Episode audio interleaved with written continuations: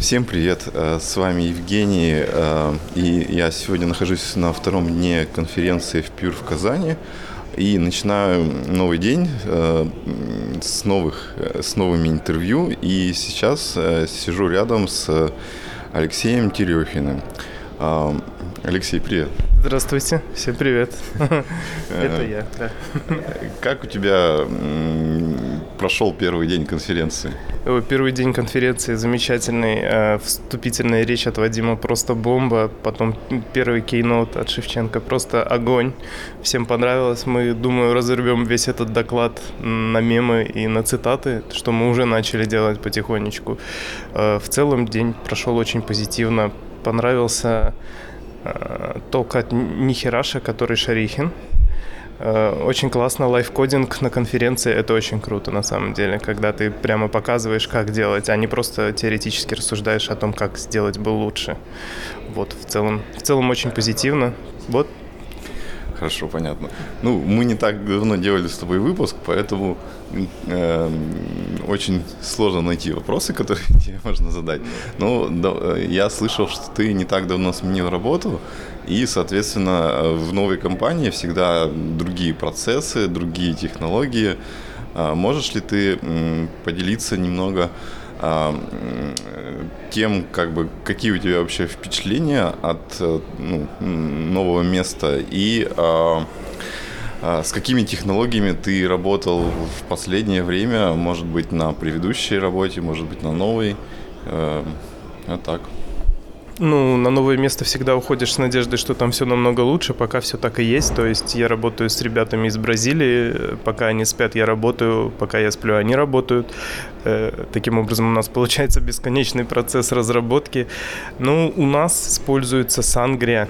Мы пишем GraphQL backend для нашего супер навороченного фронта. Э, технологии такие же, как и везде. Это коты, Monix, и в качестве слоя работы с базой данных мы используем Quill. И вот про Quill я хочу сказать, он так-то очень прост, очень клев и классен, но что-то мне Дуби нравится больше все равно но не вызывает отторжения Квилл. Я слышал очень много про него, его очень много рекомендуют, и я понимаю, почему его очень много рекомендуют. То есть его очень легко настроить, и ты просто как будто бы жонглируешь кейс-классами, а при этом там что-то с базой происходит. При этом есть возможность написать напрямую запросы, если у тебя есть сомнения в том, во что это развернется в итоге. Ну, вот так вот. А чем Дуби больше нравится? А, да вот не знаю, просто я, видимо, привык к транзактору дубевому. Но я видел, вроде бы у Роба Норриса что-то было в Либе, а, где можно транзактор дубевый использовать с кверями из Квилла, и, скорее всего, в ближайшее время мы что-то такое замутим у себя на работе. Ну, кстати, насчет того, что везде коты и Моникс, это, мне кажется, неправда. Я, я видел разные предложения, там было типа Ака двухлетней давности с Java или еще что-нибудь такое, так что все-таки, мне кажется, э, еще э, функциональные библиотеки не до всех дошли.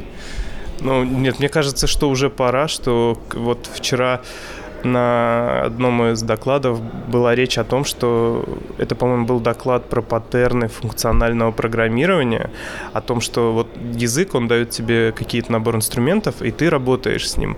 Но на каждом языке примерно есть одна либо, которая показывает, как надо работать с этим языком. Я очень надеюсь, что коты станут такой либой, и что мы просто будем понимать, как работать со скалой, просто глядя на то, как это сделано в котах. Потому что коты там представляют всякие клевые штуки, типа расширение синтаксиса, всякие параллел инстансы для того, чтобы делать валидацию сайзерами без, без всяких валидейтед противных, а просто на приятных айзерах.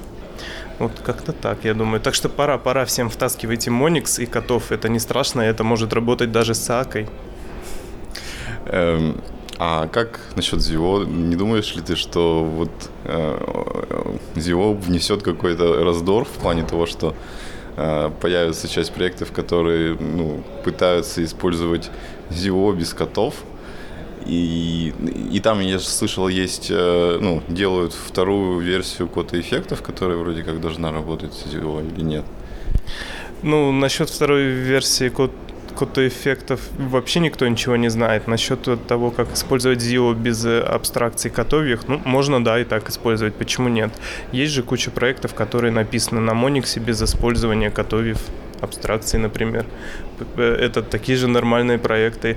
Если ZIO покажет, что он, ну, как бы как фреймворк достаточно живуч, приятен в использовании, и люди будут бросать аку и бежать писать все на ZIO, ну, это только будет хорошо. А так они молодцы, они позаботились об энтропе с котовьями, опять же, э, абстракциями. И это можно очень легко и бескровно перейти на ZIO с котов, не переписывая практически ну, так, вот, так вот прямо конкретно проект, а просто там добавив импорты какие-то, и все будет классно. Так что я не думаю, что это будет раздор. Я надеюсь, что ZIO будет каким-то, знаете, типа катализатором развития. Ну, это какой-то другой взгляд просто вот. Почему нет? Всегда должен быть другой взгляд. Мы же с вами как бы э, комьюнити, но мы должны не как сказать, не выжигать другое мнение, другое видение, не выжигать какие-то либо из комьюнити билдов только из-за взгляда, потому что мы же пишем код, технологии, и нам нужен иногда свежий, абсолютно другой взгляд, чтобы понять, а правильно ли мы вообще что-то делаем. Может быть, стоит по-другому. Почему нет? Понятно. А я вчера, когда интервьюировал вот как раз э, двух хаскилистов, э, Алексея Пирогова и, э, может, наврал с именами, конечно, ну, Гранина. Вот. Я у них спрашивал м, такой вопрос, э, как бы, э, какие функциональные вот э, паттерны конструкции они как бы видят, что используются на практике, ну, в, в их конторах. Вот, вот интересно как бы сравнить твой ответ с, с тем, что в Haskell происходит. Попробуй ответить. А какие функциональные практики мы применяем? Ну, ну, даже не практики, ну, то есть вот хотя бы подходы именно там Tagless Final, фримонады, аппликативы, там, Нет, э, мой, э, ну, на моем текущем месте решили не использовать Tagless Final, но мы знаем, что он существует, у нас все прибито к таскам. Это сделано потому, что э, компания была испугана, что не найдет никогда программистов, которые смогут это понимать. Ну, то есть это мы не используем, но во всем остальном, как бы, ну, у нас прямо, ну, все, все классно, всякие там флотмапы. ну, используем все из котов, в основном прямо вот какие-то базовые вещи, типа секвенса, траверсы и так далее, это все у нас используется. Но, к сожалению, нет, не, не Final Tagless у нас пока. Нет. Ну, а какие-нибудь там, не знаю, интерпретаторы на фримонадах в каком-то маленьком месте ничего такого не делают? Не, ничего такого нет, но у нас есть один пэкэдж, в котором очень дофига макросов написано для того, чтобы практически не писать э, кода вручную. Так что, не знаю, можно ли а, это... А, кстати, как насчет шейплюса? А, а Shapeless, да, где-то у нас всплывает. Но вот напрямую мне с ним работать не приходится, но ну, как бы как понятно, что все кодеки у нас написаны, макросы для вывода кодеков свои какие-то, для работы с базой, с квиллом и для выводов типов с Angry, и все это под собой там Shapeless юзает, само собой. Но напрямую работать с этим не приходится, это все так хорошо завернуто, что ты просто говоришь, типа, а задирай мне э, вот этот тип как input тип для Sangria, и все само происходит. Ладно. А, такой еще провокационный вопрос. А, на... Можешь рассказать вот что-то э, с прошлого места работы, где ты там проработал какое-то продолжительное время, э, что для тебя было как бы э, за это все время самым таким новым и впечатляющим? Или какое-нибудь техническое неожиданное решение, или организационное, может быть? Блин, я не знаю, меня сложно удивить, наверное, поэтому я не могу вот так легко ответить на этот вопрос, что меня удивило. Но, например, на текущем месте работы мне нравится организ... то, как они организационно решили э, проблему всякую, типа с выходными, например. Если у меня э, ребята работают в Лос-Анджелесе и в Бразилии, а я живу в России, вот недавно мне просто дали отгулять все майские праздники, как будто бы они государственные, у них тоже и оплатили это. Это было так, типа, вау. Ну, да, неожиданно. Да, кстати, Скалак тоже так делает. То есть в последнее время работодатели на удаленке стали уважать локальные государственные праздники. Это типа было вау. А с технической точки зрения, ну, Не знаю. Мне, мне понравилось, как на новом проекте код организован. Все так как-то супер прагматично и при этом вроде как функционально и, и, и безопасно. Ну, я не знаю. Ну, это такие какие-то обычные вещи. Просто, просто приятные люди на новом месте. Ладно, а расскажи, как у тебя впечатление от Казани? Ты вообще тут первый раз или нет? Нет, ну так как я живу в Ульяновске, само собой, я бывал в Казани в аэропорту и в Икее и гулял по Баумана, так как, ну, тут всего лишь 250 километров, и одно из развлечений это съездить на выходные в Казань, почему нет? Ну, блин, Казань очень крутая. Я вот сегодня прошелся от гостиницы, буквально от Кремля до Корстена. Это невероятно красивый город. Конечно, еще бы им поубавить количество машин в центре, и будет вообще просто идеальный город. Местами уже прямо не хуже, чем как, ну, прям Европа. Очень красиво, они молодцы, заботятся о своих зданиях. Все фасады аккуратные, все четко, все чисто. Но погода так себе подвела немного нас. Когда мы приехали, был ливень, и сегодня всего лишь плюс 12. А хочется, чтобы было плюс 20. По-моему, я когда утром смотрел на термометр, было вообще 3 градуса. Да, а сегодня вот даже кто-то сказал, что приходила смс о том, что на территории республики будут заморозки до минус трех этой ночью. Да. Ну и ладно. А напоследок ты, по-моему, хотел что-то рассказать, э, какой-то промоушен. Да, ребята, мы в компании Avantstay и ищем скалистов, прямо супер сеньоров, которые супер-супер шарят по скале. Нам нужны руки, нам нужны люди. И описание вакансии можно найти на таком ресурсе, как Functional Works. Наверное, все из вас знают, где находится этот сайт. И там по кодовому слову Avantstay вы можете найти и зааплайиться. И я обязательно прочитаю ваше резюме. Ладно, спасибо тебе за интервью. Пока. Пока. А, значит, второе интервью а, на втором же дне конференции в Пюр. А, сейчас я сижу рядом с Павлом Аргентовым. И, Павел, привет, пожалуйста, привет. расскажи немножко о том, как ты занялся функциональным программированием и вообще откуда появилось такое желание? Тем более, я насколько понял, ты как бы изначально даже не программированием занимался. Ну, сказать, что я изначально занимался не программированием, это как бы немножко слукавить, потому что программированием я занимался со школы.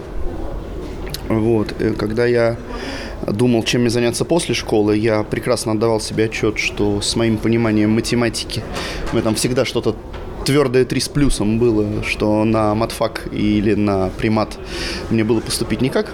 Поэтому я поступил на то, что мне больше всего нравилось, кроме программирования. А кроме программирования мне больше всего нравились естественные науки и биология. Поэтому я поступил на биофак.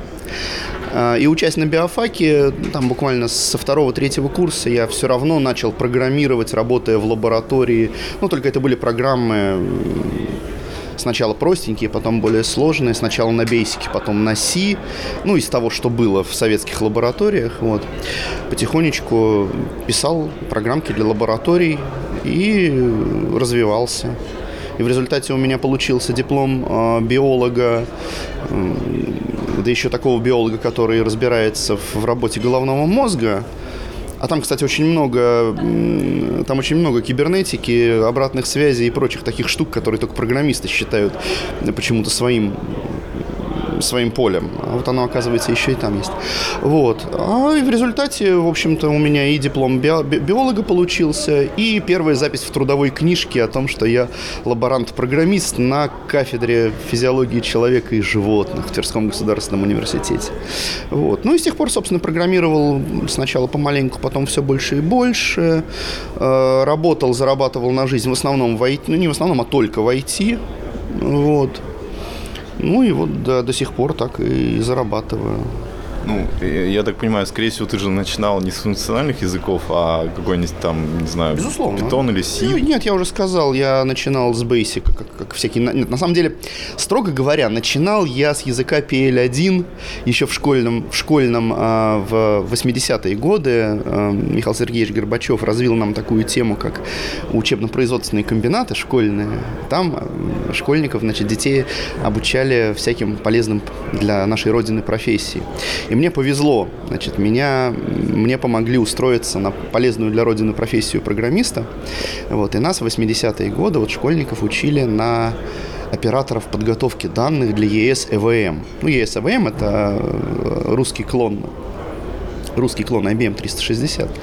А в качестве базового языка там был PL1, и нас конкретно обучали набирать программы на PL1 на перфокартах, а чтобы мы, а, как бы, а мы были, вот эти операторы подготовки данных в будущее, да, мы были как бы первичным фильтром всевозможных багов, и мы должны были в исходниках, а, допустим, студентов и инженеров, которые нам давали бы, а исходники всегда приносились в тетрадках, нужно было понимать, там, ну, хотя бы чем буковка О от нуля отличается, да.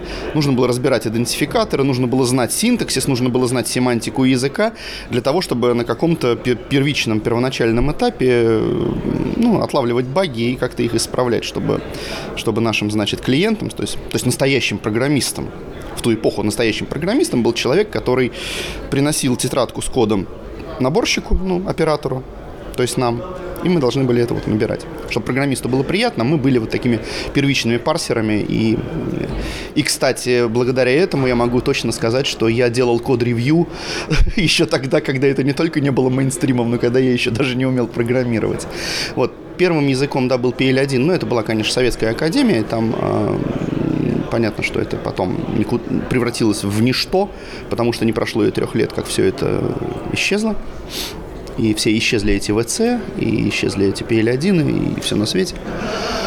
Вот. А практика, да, практика это был сначала Basic, не потому что он хороший, а потому что пойди найди что-нибудь еще на доступном железе. Вот, например, на кафедре физиологии, где я начинал, а, вместо компьютера была отечественная персональная EVM Искра 1030 это, по-моему, бешеных там чуть ли не сколько-то там какое-то очень э, легко исчислимое пальцами на одной руке количество мегабайт э, оперативной памяти, если не килобайт. Я, не, я, вот, я боюсь, что я не ошибусь, если я скажу, что там был 128 килобайт или что. Там это XT. Это клон XT. То есть там 128 килобайт, по-моему, операционки. Огромный размером с кастрюлю, значит, жесткий диск э, размером в целых 10 бешеных мегабайт и никакого, то есть э, дискетный, дискетный интерфейс не работал совсем, ничего не было, это все было отечественное, все уже истлело, едва выйдя из ворот завода. Поэтому единственный способ заставить эту штуку как-то работать, а штуку надо было заставить работать, потому что университет ее купил, потратил на нее деньги, и надо было, чтобы она считала наши лабораторные данные. Вот. И ну, там, там был Turbo Basic 1.0, и вот на таком богатстве приходилось начинать настоящий практически, может, сейчас бы это сказали продакшн. Вот. Но тем не менее. Вот. А потом, ну, потом, конечно же, как только ты попадаешь на что-то типа 286-го компьютера, ты сразу э, достаешь из коробки набор из нескольких дискет 5-дюймовых, который мне подарил мой приятель из Соединенных Штатов Америки, тогда уже было можно, тогда уже поехали. Ну, это же в 90-е уже были годы, я учился в университете в 90-е. Уже было можно, и первые дискеты с э, Turbo C, которые можно было поставить на 286 компьютер, а там даже и дэшечка встроенная была, редакторчик. Можно было уже начать э, не просто читать э, на ночь э, Кернигана Ритчи, а уже и начинать программировать. Вот. И да, вот это был самый первый такой, ну, как бы приятный experience от программирования. А, ну, потом, э, потом я довольно долго, естественно, работал на э, императивных языках, потому что потом начался Linux, потом закончился университет, надо было, надо было начинать работать и зарабатывать деньги, потому что начали рожаться дети и все на свете. Вот. Э, и там, где я работал, у меня была возможность, э, работал я в Сбербанке некоторое время, не в, причем не в элитных каких-то айтишных подразделениях, а в обычном отделе автоматизации, обычного околотошного отделения Сбербанка. Вот. Но у меня была там возможность учиться самостоятельно, конечно же, самостоятельно, и уже писал э, там на чем-то, ну, во-первых, конечно, дотянул, тогда уже был Linux, и все, до, что, до чего можно было дотянуться в Linux, я дотянулся. Вот. А потом, спустя несколько лет, когда я уже работал в телеком-компании, э, у меня был очень сложный, тяжелый проект промышленной автоматизации, который пришлось реализовывать на Перле. И вот после вот очень эмоционально тяжелого, большого проекта на Перле, совершенно органически, физически захотелось чего-то чего-то, вот чего-то не то, чтобы совершенно иного, но чего-то гораздо более приятного в программировании. Тогда я э, обнаружил книжку Хёвенина Сепинина «Мир Лиспа», почитал ее. На Лиспе я, конечно же, ничего не писал, но меня поразило то, что, оказывается, э, в программировании возможно размышлять. Во-первых, во-первых, нужно размышлять о программе, которую ты порождаешь, о тексте, который ты порождаешь. То есть ты относишься к своей программе как к некоторой литературе, в лучшем смысле этого слова, да? ты внезапно понимаешь, что, будучи программистом, ты а, не настолько инженер, насколько на самом деле, простите, гуманитарий, то есть ты, ты пишешь язык, то есть ты, созда, ты пишешь текст, ты анализируешь значение этого текста, то есть ты анализируешь его семантику, ты анализируешь его смысл, и а, внезапно обнаружилось, что можно управлять смыслом написанной программы и при помощи этого смысла добиваться от э, вычислительной машины того, чего тебе нужно. И вот в такую область да, нас привели уже то, что начиналось как, как заря функционального программирования, это Lisp, а после Lisp сразу, пощупав немножечко схему, пощупав немножечко вот эти вот, э, э ну, лиспообразные языки, после Lisp и Max Lisp, например, а после Лиспа следующий же логический шаг, к которому ты переходишь, обычно это ML-языки. То есть где та же любимая, уже полюбившаяся тебе функциональная метафора, то есть у тебя есть э, данные, есть функции, которые эти данные преобразуют, и э, способ эти функции и, и вот это преобразование данных функций каким-то образом комбинировать. И следующим как бы развитием является ML-языки, да, то есть там у нас появляется уже в отличие от голого синтаксического дерева, как в Лиспе, где скобочки раскрываются, скобочки открываются, а потом, а потом китайские хакеры похищают программы э, НАСА, там, кстати, Lisp это вполне себе промышленный официальный язык. Они похищают, ну это анекдот, как китайские хакеры похитили 256 мегабайт исходников НАСА, и оказалось, что им не повезло, это оказались закрывающие скобки. Вот. В ML-языках появляется человеческий синтаксис, и появляются совершенно четкие смысловые блоки, которые говорят, что давайте скажем, что у нас сущность у нее есть имя, и этой сущности будет назначено такое-то значение. Ну и дальше идет, и дальше идет мануал по языку Objective-CAML, он тогда так назывался. И а, в сущности это было, во-первых, это было красиво, а во-вторых, а, Objective-CAML, на который я вот а, заскочил как раз-таки где-то в районе 2004 тире, а мне определенное тире, там закончил я активно писать на Акамлес в первой фазе своей жизни, да, это где-то в, тысячи, в 2007-2008 э, году. Вот. В Objective-C есть еще одна очень полезная вещь. А, программы, скомпилированные на этом языке, они шустрые, и они работают в очень ограниченной памяти. А телеком а, начала нулевых это было довольно суровое место. Это было уже давление новых технологий, которые за счет дешевой нефти так и текли к нам рекою. А с другой стороны, это был бэкпрессор еще старого из 90-х железа, когда босс давал тебе компьютер с 32 э, мегабайтами оперативки, говорил, что вот тебе сервер, ни в чем себе не отказывай. Вот, и туда ставилась какая-нибудь, ну, в телекоме это, как правило, BSD-система, ставилась FreeBSD, например. Ну, они просто очень надежные такие, тормозные, но надежные системы. И вот там при помощи Акамля можно было не только писать э, верифицированный, надё, верифицируемый, да, надежный, с проверкой типов код, но можно было еще и получать удовольствие от того, как шустро там все выполнялось. И, и такие и высокомерные э, C++-ники из соседнего отдела приходили и говорили, надо же, ты посмотри, язык-то не пойми какой, ни одной фигурной скобки, что за бред. Да, ну хорошо, хоть там в Акамле хотя бы точки с запятыми есть, сишники хоть это понимали. Кстати, да, вот когда ты с Си переходишь на Акамль, первое, что радует твой глаз, господи, там хотя бы точечки с запятыми есть. Но это же потом ты понимаешь, что точечки с запятыми в Акамле это так, на всякий случай, если ты больше никак не можешь, ты можешь построить последовательность выполнения программы вот при помощи этих штук. Вот. Ну вот э, код работал, код зарабатывал деньги.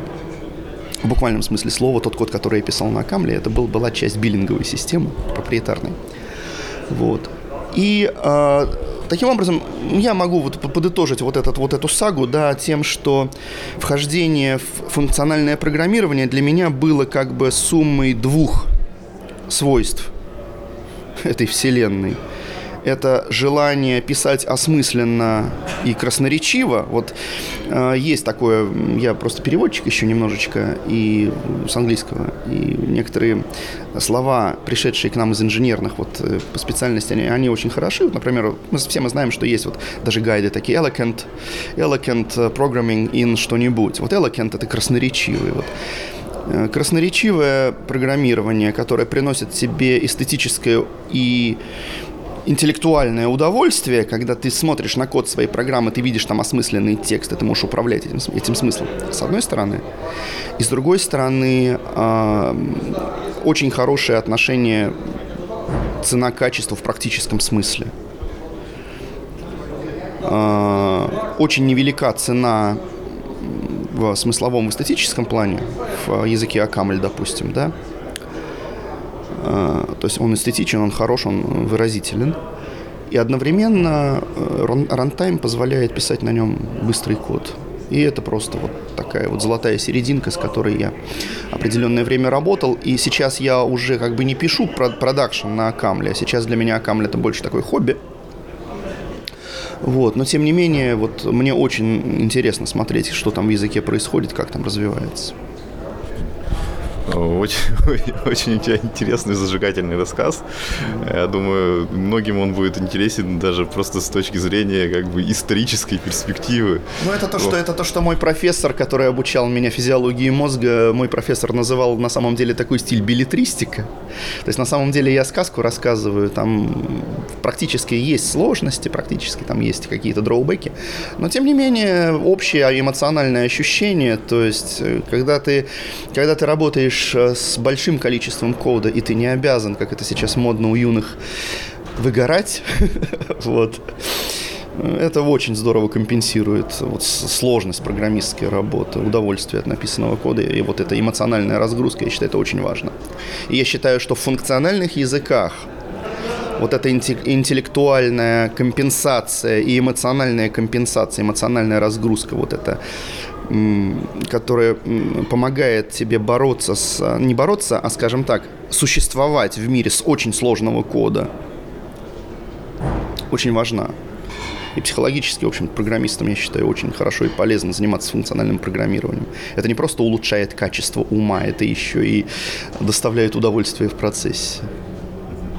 Понятно. А, спасибо. Я сейчас попробую задать несколько вопросов ага. таких более как бы современных, так сказать. Да, конечно, более практичных, да. да.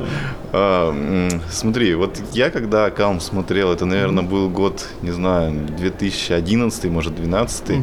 А, я, кстати, тоже как бы в него пришел. Он же, наверное, Акамль даже уже назывался в, в те поры. Да, да, да. Я и в него тоже, кстати, пришел из, со стороны лиспов.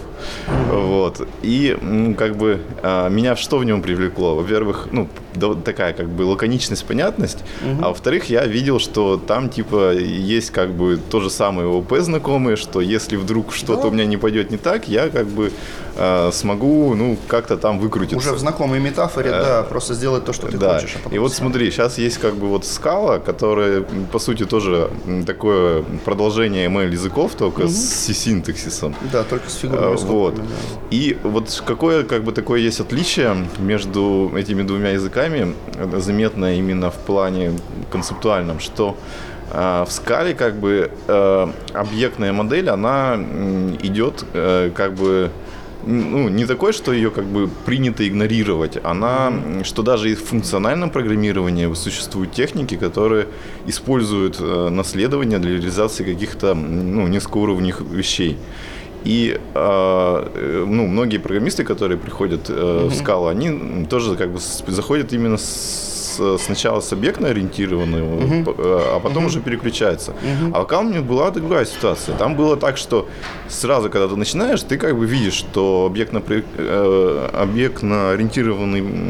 подход там есть, писать можно, но э, все, кто как бы пишут, они говорят, что ну, ни в коем случае не использую. Это как бы прямо такая очень advanced техника, которую как бы лучше избегать, если ты не знаешь, что делать, лучше старайся не делать. И как бы вот ты видел развитие аккаунта ну, на протяжении, не знаю, 15 лет, по сути дела.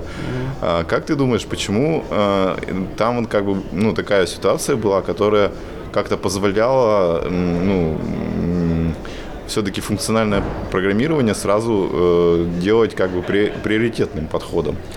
Начнем с того, что Акамль это в первую очередь, то есть э, слово Акамль, оно читается сзаду. То есть это в первую очередь это две последние буквы, это ML. То есть если мы возьмем определение, у меня вот в том докладе, который я читал на конференции FIR, у меня, по-моему, было определение, но, или мне показалось, что оно было, но в любом случае это определение есть, его можно найти на сайте acaml.org. Э, там прям вот английским по белому написано, что Акамль – это реализация языка ML, да, то есть ну, они начинают читать вот эту аббревиатуру с, с конца. То есть это реализация языка ML, да, выполненная в выполненная в виде стандарт ML э, с модульной системой стандарт ML, да, с расширением для возможной работы в объектно-ориентированной метафоре, то есть с объектным расширением. Причем объектные, объектная работа в Акамле, она рабо- делает как классы, так и напрямую можно работать с объектами. В них можно подмешивать там какие-то методы, еще что-нибудь. Вот. Если мы почитаем любую, даже самую первую э, из доступных еще вот в, тысяч, там, в 1997 каком-нибудь году книгу, э, которая там же на сайте Инриа, Инриа на Акамлевском сайте лежит, программе на Camel. Э, это онлайновая книга, она, по-моему, я не знаю, издавалась она в бумаге или нет. В бумаге сейчас в Акам мире больше известна книга Real World Акамл Ярона Мински с авторами. Сейчас они, кстати, готовят прекрасное второе издание. Они наконец-то поняли, что все фишки, которые были актуальны 10 лет назад, надо маленечко подновить. Вот. А, э, я учился программировать конкретно. Вот я учился делать свой продакшн код, а так получилось, что мне надо было одновременно учиться и писать то есть, э, с одной стороны, мне нужно было читать книжку, да, с другой стороны, босс мне говорил, где деньги, Зин, нам нужно, вот нам, нам уже нужен твой код, давай скорей. Ну и оно получалось, на самом деле, книжка очень удачная. Так вот, а вот эта самая первая книжка, Акаловская, онлайновая, она была построена по принципу, значит, смотрим сначала базовый синтаксис, потом мы учимся программировать на Камле, а, кстати, да, вот мы его как-то всегда называли Камль, вот без буквы О, но это просто вот для того, чтобы, потому что О Камль это как-то очень по-французски, французы для себя писали язык, шутка. А, вот, они для нас его писали на самом деле, ну, французы. Вот. А, значит, сначала ты учишься писать а, функционально, ты, ты понимаешь функциональную метафору, ты учишься ей э, э, значит, кушать, что называется, этой метафорой. Учишься пользоваться ложкой, вилкой, ножиком, вот этим всем тарелкой, да. А затем ты понимаешь, что существуют еще и некоторые гурманские варианты. В качестве гурманских вариантов, в качестве практичных гурманских вариантов, самые древние даже учебники Акамла всегда имеют подраздел императивное программирование. То есть это работа с императивными структурами, то есть, например, с массивчиками, с векторами и прочими такими штуковинами. А, работа со ссылками, а, вот, и все такое. Да даже банальные циклы, for-циклы, while-циклы, они в Камле есть. И если нужно, ты можешь пользоваться даже этим. То есть Камль тебе это простит. Вот. Хотя, конечно, взрослые дяди работают с MapReduce, безусловно. Вот. Прощения. Ну так вот. А, и дальше идет совсем гурманский такое вот гурманское добавление, а, объектное программирование. И в, в том самом первом учебнике, который вот я имею в виду, да, там было очень интересно написано. То есть там не отрицалась важность объектного программирования в Камле в целом. Но делалась такая осторожная оговорка в том, что объекты – это сущности, с, ну, понятно, что объекты – это такие, такие штуки, у которых есть собственное состояние, вот этот state, а, который управляется при помощи там, методов э, и всего на свете, да, он не всегда будет гладенько ложиться на обычный для функционального программирования вот этот pipeline преобразования данных. Хотя в Камле они умудрились эту систему все-таки гладко уложить, там очень экзотическая объектная нотация через решеточку, да, то есть методы объектов через решеточку вызывается. Это, это сначала пугает, а потом привыкаешь. Ну, пугает это где-то первые 2-3 дня буквально. То есть язык очень легкий в смысле вот того, что тебя, то, что тебя испугает в первые два дня, на третий уже пугать не будет. Вот. Есть же целые библиотеки в Камле, например, библиотеки, которые мне известны по разбору HTML, вот то, что я, то, с чем я работал в жизни. Я даже работал с э, языком CDUS. Ну, мне нужно было, потому что преобразовывать много XML и SGML. И э, для этого акамлисты в свое время написали большой язык CDUS – это на базе Акамля при помощи идущих прям с Акамлем в коробке инструментов развития языка. Там лексеры, парсеры. У Акамля, кстати, все это в коробке. И даже в мануале прям написано, как с этим обращаться. Ты можешь легко работать и с синтаксом самого языка и э, разрабатывать что-то, какие-то еще языки на его основе. Так вот, вот Sidious это такой DSL на, ну, сейчас говорят DSL, да, мы уже знаем это слово. Такой DSL, специфический язык а, именно для преобразования XML из GML языков, маркап языков. И там а, встроенные штуки, такие как вот эти ленивые, для, когда, когда тебе нужна ленивость и итеративность э, одновременно, там есть стримы, прямо коробочные, вот как стримы которые тебе парсят и стримят прям вот э, XML. Вот эта штука была сделана на э, вполне себе объектах. То есть э, теги это были объекты, у которых были методы, то есть вот как называется-то? Господи, склероз-то забыл. В XML тегах вот эти атрибуты. атрибуты, да. Атрибуты это были, например, методы которым в качестве параметра давалось их значение. Вот как-то так. Эм, если вдруг я вру, любой из вас может почитать, я имею в виду наших слушателей, любой из наших слушателей может э, почитать все эти спецификации, они не засекречены, не спрятаны. А я могу привирать уже, как бы, потому что я последний раз с этим работал вот в году в седьмом. Вот. Так что объектные, объектная механика работает, она есть. Но другое дело, что и когда у тебя в руках изящность функциональной модели, тебе просто может не понадобиться объектная метафора. Она, она просто не всегда нужна. То здесь такая штука, и Камель как э, хороший, правильный мультипарадигмальный язык помогает нам э, достаточно быстро сообразить и выбрать инструмент под задачу.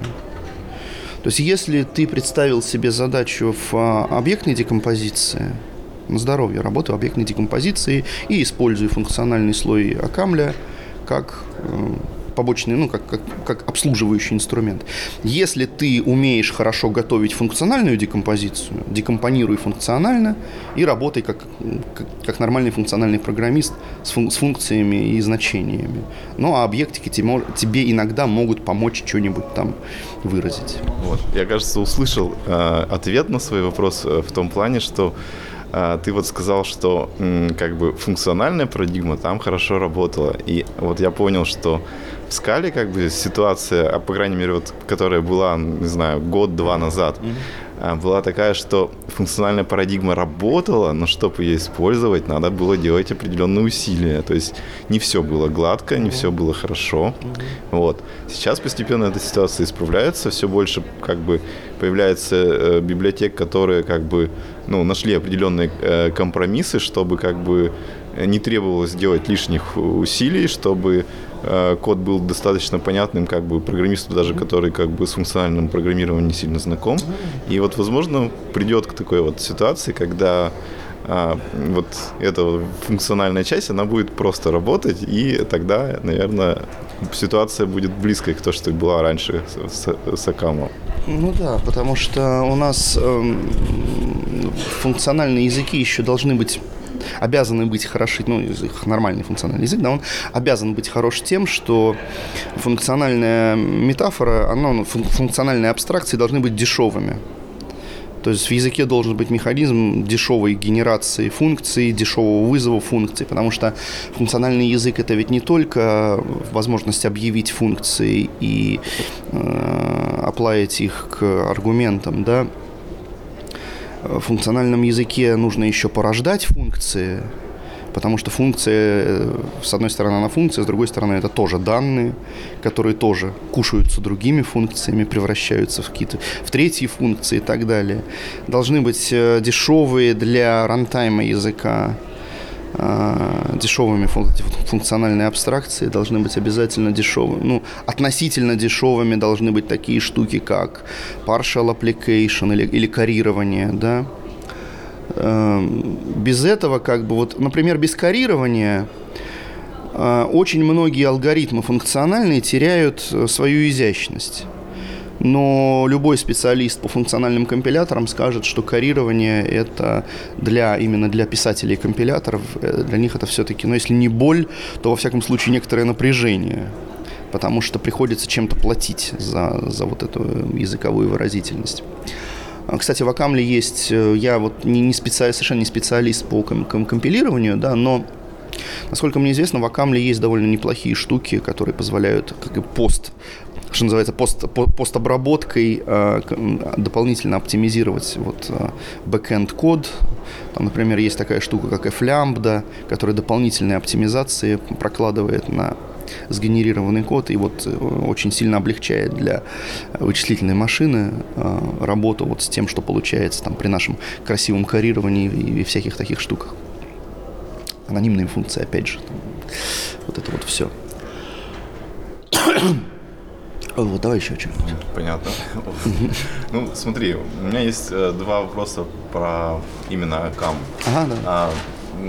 Одной вот из ее сильных сторон было, mm-hmm. ты, кстати, вот на своей, своем выступлении это говорил, э, было то, что как бы язык можно было компилировать практически под любую платформу. Да, и это, кстати, я вот только сейчас я осознаю, что это очень интересная фича, я вот упоминал это в, в, в докладе. Сейчас, да. да, давай, э, да, задай да, вопрос. Ага. А, вот ну, в, в те времена, когда я смотрел, а, меня как раз он отчасти и поэтому интересовал, потому что появились в то время вот эти мобильные платформы, uh-huh, где, ну, то есть на а, iOS и Apple там еще изначально было такое ограничение, что, ну, по сути, весь код должен там статически быть скомпилирован, Uh-huh. А, и а, Акамл выглядел, а, что как раз вот интересен именно тем, что вроде как можно было так сделать.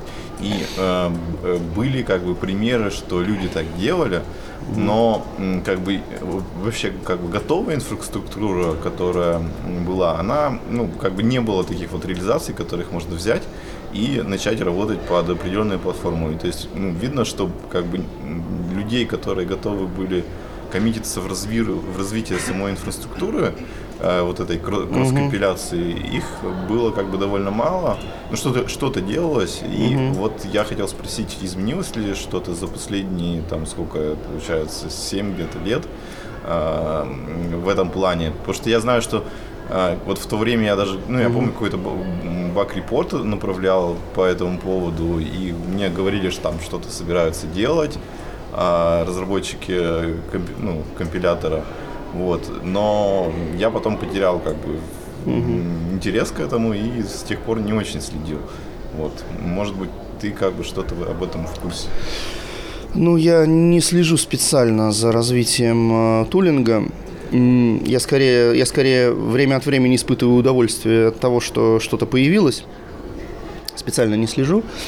А, Здесь, мне кажется, надо разделять как бы немножечко мух и котлет, где мухи – это возможность создать бэкэнд компилятора под определенную вычислительную машину, ну, то есть под определенный процессор, там, под ARM64, например, или под RISC, или под Intel такой, или под Intel другой, или там вообще подо что-нибудь, там, PowerPC, например, да.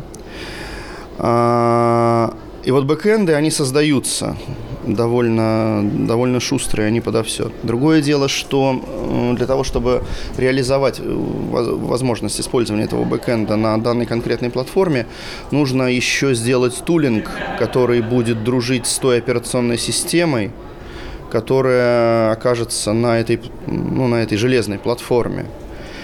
И вот здесь вот, да, вот здесь вот именно то напряжение, о котором ты говоришь.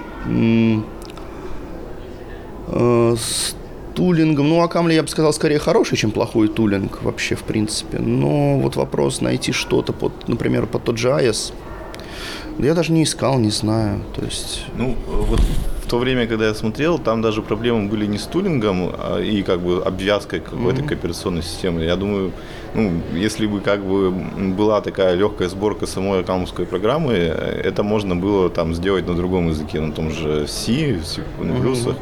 Вот. Ну, как бы, ну, это мог разработчик программы сделать. А были именно сложности с кросс-компиляцией. А, то есть, как а, бы, угу. было известно, что теоретически можно собиралось. Были какие-то редкие люди, которые там э, немножко пропатчив компилятор собирали, у себя, но как бы не было такого готового решения, что ты как бы знаешь, что нужно сделать, чтобы это все получилось. То есть тебе надо было какой-то research. А, насколько, насколько мне известно, сейчас ARM64 backend, то есть то, что, то, на чем у нас iOS живет, да, в частности. А iOS это такой специальный FreeBSD на самом деле. Бэкэнд ARM64 уже лет эдак несколько как нормальный, отлаженный и работает – а, я бы даже сказал, что у ARM64 достаточно мощи, чтобы самостоятельно что-нибудь там компилировать, ну, если не сильно много. Ну, например, сам компилятор Акамля собирается на ARM64. Я вот на Raspberry Pi, например, пробовал. На Raspberry Pi э, третий, э, сколько там, 4 ядра, по-моему.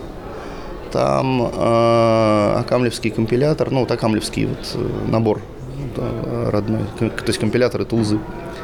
Они, по-моему, часа два компилируются. Но компилируются. Вот.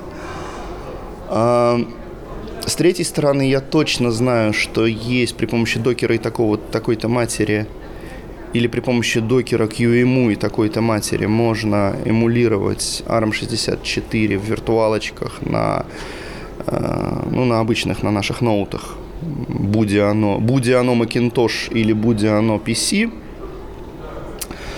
А, и там, вот в этих контейнерах, вот в этих вот виртуалках компилировать, э, э, собственно, то, что мне пытались представить как именно кросс-компиляция, обычно было именно вот таким вот инструментарием. То есть запускается виртуалка с чем-то, и в этом, в этом чем-то уже готовый, tool, ну, уже готовый pipeline э, для этой архитектуры, камловский, бегает, компилирует все. А поскольку у тебя все это виртуализовано на более мощном процессоре, оно шустренько бегает. Вот в таком виде я знаю, да, что это бывает, что это существует, что это даже работает. Я запамятовал, как зовут э, коллегу, который беседовал со мной э, об этом э, на функциональной конференции в Минске в январе, э, в конференции FBI. Но вот э, мне показалось, он как раз-таки специалист по вот этим вот штучкам. И он меня заверил, что Акамль сейчас нормально кросс-компилирует, ну, вот в этом плане нормально кросс-компилируется, можно собирать бинарники. Но другое дело, что смотря какие бинарники, что нам там понадобится, потому что, ну, как бы бинарник без тулкита деньги на ветер. Под тулкитом я понимаю не, не, не, тулинг, а под тулкитом я понимаю, как это назвать-то, ну, прикладные библиотеки. Тебе надо графический интерфейс писать, тебе надо писать там что-то, там работу с JSON, с HTML, с чем-то еще, с сокетами, совсем-совсем-совсем-совсем.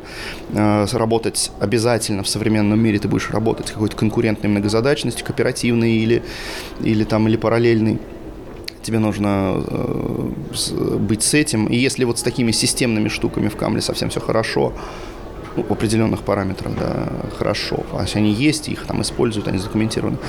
То, что касается графических интерфейсов, я, например, совсем не в курсе, потому что ну, я, просто, я просто на камне никогда не писал графических интерфейсов. Вот. А так вот, вот как-то так. Понятно. Ну ладно, давай уже заканчивать. Я немножко еще спрошу про твой доклад, хотя как бы изначально я хотел у тебя именно про него спрашивать. Ну, вот. Ну, ты, э, ты как бы там, в принципе, я думаю, будет же запись, как бы люди смогут посмотреть, ты осветил, что как бы какая ситуация с развитием э, ну, мультикор. А, мне интересно, как бы, э, ну, насколько я понял, этим все так же занимается очень, как бы, ну, небольшой ряд... Компактный коллектив. Да, коллек... так, компактный коллектив. По сути, одна компания плюс один человек.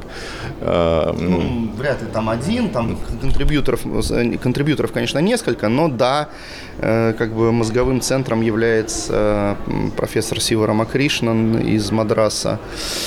Э, вот. И и да, они это дело делают, и да, это кажется медленным, но обычно, когда начинается холивор, вот на, на ту тему, что почему вы, аккомлисты, так медленно, значит, э, пилите свой мультикор, те люди, которые реально его пилят, обычно говорят, что, ну, послушайте, вот в Хаскеле там и прочем, там и в плюсах или там в Яве этим занималось столько-то десятков человек или сотен человек, в этом случае с Java, и туда вложено было столько-то кило денег, чего у нас почти совсем нет. Но здесь а, как бы компенсацией является то, что нам известно, что при всех как бы прочих равных у Камла всегда оказывается достаточно бэкэндов для, вот, например, для разных платформ. А зачем делать бэкэнды для разных платформ только из э, академического интереса? Нет, конечно, академический интерес есть, это тоже интерес, и там он, он где-то он определяющий, но то, что Camel неплохо развивается на рынке платформ, говорит о том, что он востребован там. Люди хотят на нем писать.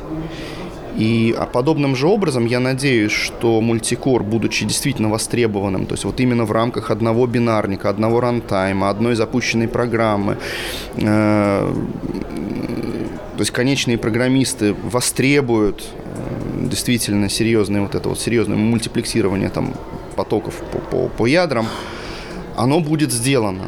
И на настоящий момент э, это будет сделано скорее быстрее, чем позже, ну, потому что, во-первых, уже пройдено достаточно вех, уже достаточно как бы мультикор система из совсем-совсем экспериментальной стала скорее уже практичной, чем экспериментальной. Там э, наработки вмержены уже в текущие ветки камля, там 4.06, например, уже мультикор. Ну, точнее, как она, она и этого нет в мейнстримном компиляторе, это по-прежнему вот тот, кто пишет на камле, знает, что есть, есть такая вещь APAM, да, это управление пакетами, пакетный менеджер Акамля. А в Апаме есть такая штука, как свечи. Свечи – это когда ты под конкретную под программу ставишь отдельную версию компилятора. Она ложится такая песочница с компилятором, где лежит он все установленные пакеты. А, в, а во второй версии APAM песочницу можно делать прямо в директории, где ты разрабатываешь проект. Вот это очень удобно для совсем такой вот изолированной разработки. Так вот, пока, а, конечно же, мультикор компилятор надо ставить отдельным свечом, вот. Но в планах разработчиков просто включение мультикора в а, мейнстрим как бы версию языка. Хотя, наверное, мне кажется, ну, я вот так вот от фонаря оценил бы как, как, как минимум 5 лет от текущего момента до практичной реализации, потому что пока, пока, конечно, как и я в своем докладе рассказывал и руками пощупал, пока еще и глючит, и виснет, то есть пока еще дедлоки, дедлоки на файберах там и на доменах бывают. Вот. Но это очень сильно всегда связано с конкретными бэкэнд-архитектурами и с, конкретными, с конкретным железом.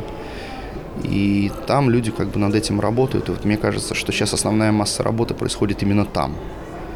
А, ну, я не инженер а, компилятора, поэтому вот на этом пока остановлюсь, на такой общей вот оценке. Ладно, спасибо тебе большое за интервью.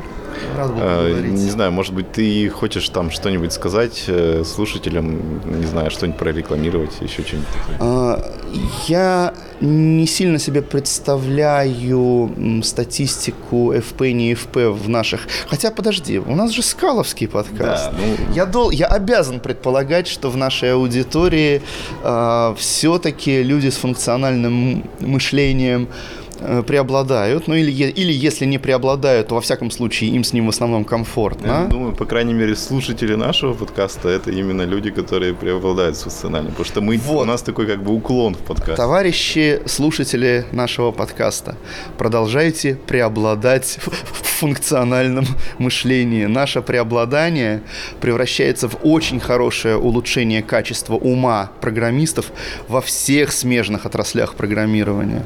Наши с вами функциональные инструменты прорастают в огромное количество языков. Фактически нет сейчас мейнстримного языка, в котором не было бы функциональных каких-то инструментов преобладайте и всегда стремитесь уч- изучать что-то новое, даже если синтаксис кажется поначалу страшноватым. Спасибо. Э, Всем привет, э, с вами э, Евгений. Эм, Я продолжаю записывать интервью.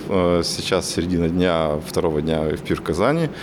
Со мной Анна эм, Копылова и Михаил Турченков. Э, при- Привет. Привет. Привет. А, Расскажите, пожалуйста, вообще, а, чем вы занимаетесь и как попали в разработку на скале, и, ну, может быть, из каких а, других языков вы пришли, и ну, почему как бы заинтересовались всем этим?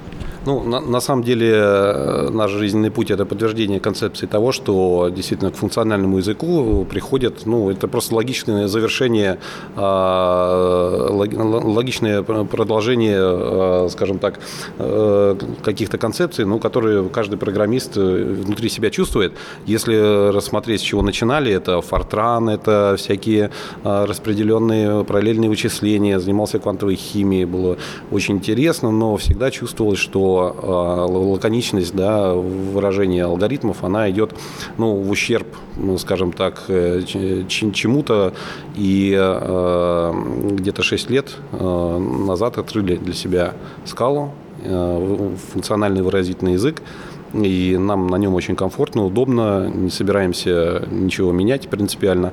Вот, благодаря этому языку, э, в том числе, познакомился с Анной.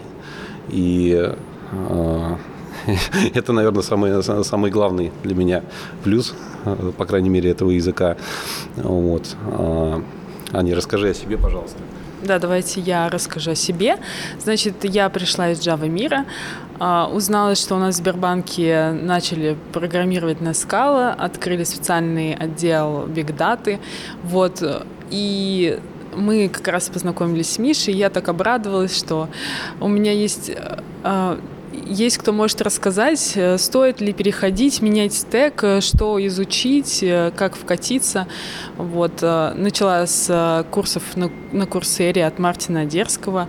Узнала, что скалу, значит, э, скалу рекламирует и преподает сам создатель. Очень обрадовалась, это очень меня вдохновило. И дальше я уже там полгода или год э, вкатывалась в скалу, писала, интересовалась, изучала, проходила курсы.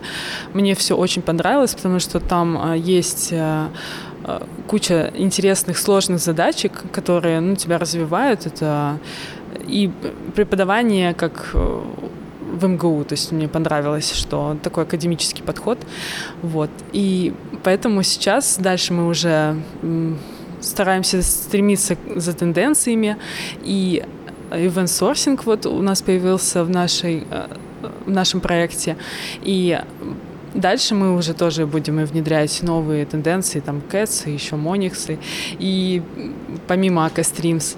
Вот. Поэтому, ну, работаем над собой, следим за технологиями, слушаем скалолаз, нам очень нра- нравится, да, да. А, Желаем удачи в развитии и побольше интересных докладчиков, ну и, соответственно, рождение докладчиков на такого рода конференциях. Спа- спа- Спасибо. да. Ну, Мы стараемся, конечно, сложных концепций. Да, ну, э, я еще, наверное, расскажу то, что сейчас э, действительно знать все невозможно. Э, Даже если э, доведется попробовать что-то руками, да, это будет лишь малая толика того, что делает айтишный мир.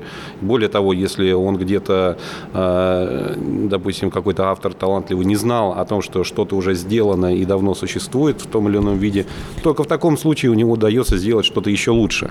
Потому что если бы он все проанализировал, он понял, что там 15-й стримовый фреймворк уже не особо нужен, легче развивать один из, существующих 14.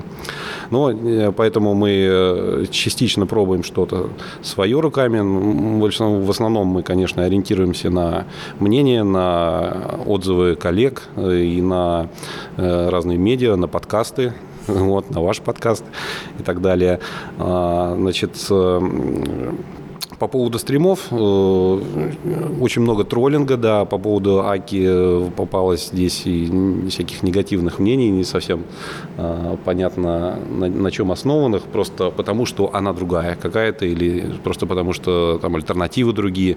На самом деле здесь надо понимать, что вот у нас, например, там в Сбербанке постоянное давление реальных заказчиков. И здесь, если можно где-то на островке в уединении фантазировать о всяких моноидах категории эндоморфизмов, то э, в реальном продакшене все-таки очень большой фактор – это текущие компетенции команды, текущие задачи и существующий код. Это принципиально меняет, вот, перевешивает э, ну, весовые э, коэффициенты различных факторов.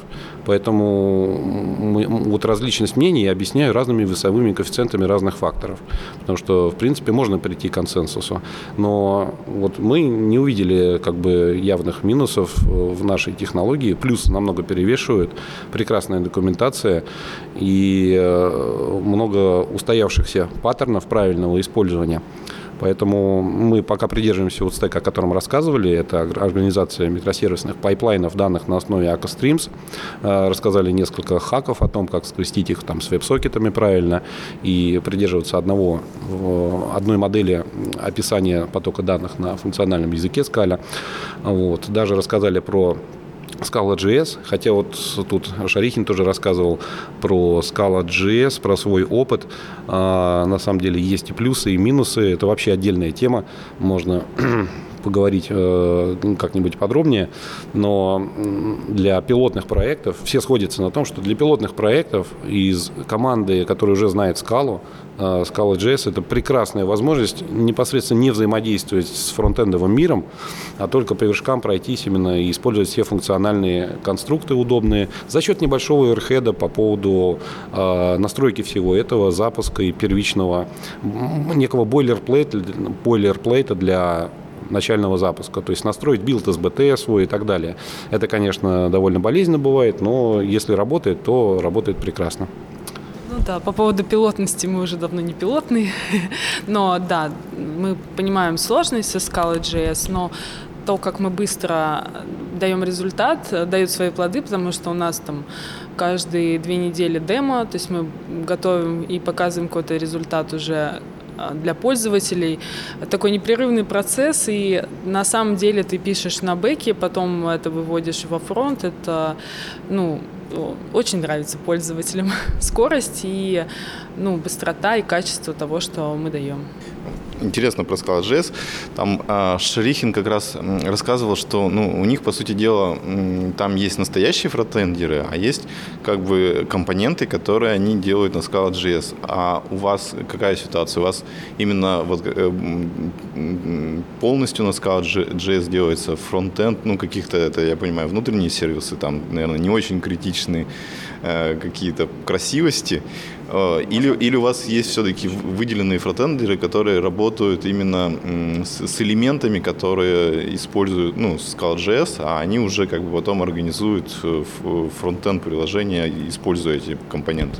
Э, Нет, конечно, Scala.js в основном занимаются разработчики на Scala. Если говорить про фронтендера как человека, который ну, не хочет иметь отношение к бэку, то такие фронтендеры, конечно, они тоже есть, они разработали там свои компоненты на чистом реакте. Но, кстати говоря, состыковка Scala.js с React, она существует, и э, переиспользуемые реактовые компоненты в Scala.js это тоже возможно. А, вот. Э, но по поводу требовательности заказчиков, все-таки они они требовательны, и здесь, э, ну, конечно, нет какой-то, каких-то уж современных совсем плюшек вот этого сиюминутного скоротечного мира фронтендовского, но, опять-таки, повторюсь, э, в докладе я сказал, что мы считаем это плюсом. То есть самые последние достижения, очередной новый фреймворк сборки, который уже устарел через две минуты после того, как ты о нем прочитал, здесь это отсутствует. То есть э, в стек попадает только то, что устаканилось, ну, хотя бы за полтора года последние. А, ну, если говорить про Scala.js. Ну, отдельно мы говорим, что мы React используем Scala.js React, то есть есть еще слинки проект, мы его не используем, мы пока придерживаемся Scala.js React от Дэвида Барри. А, вот. Ну, собственно, вот такой расклад у нас. Понятно. А, вот смотрите, насчет таки, что хотел спросить. А, ну, вот именно по моему окружению, как бы я замечаю, что сейчас э, АКой как-то люди стали меньше интересоваться. Ну, много легаси проектов, которые как бы на АКе есть, и люди продолжают их разрабатывать. Но именно новички, они как бы стали на АКу меньше обращать внимание. И вот, ну, насколько я слышал, в последнее время все-таки там было же довольно существенное развитие. Появились э, вот эти typed акторы новые, и вроде как они уже готовы к использованию в промышленном масштабе.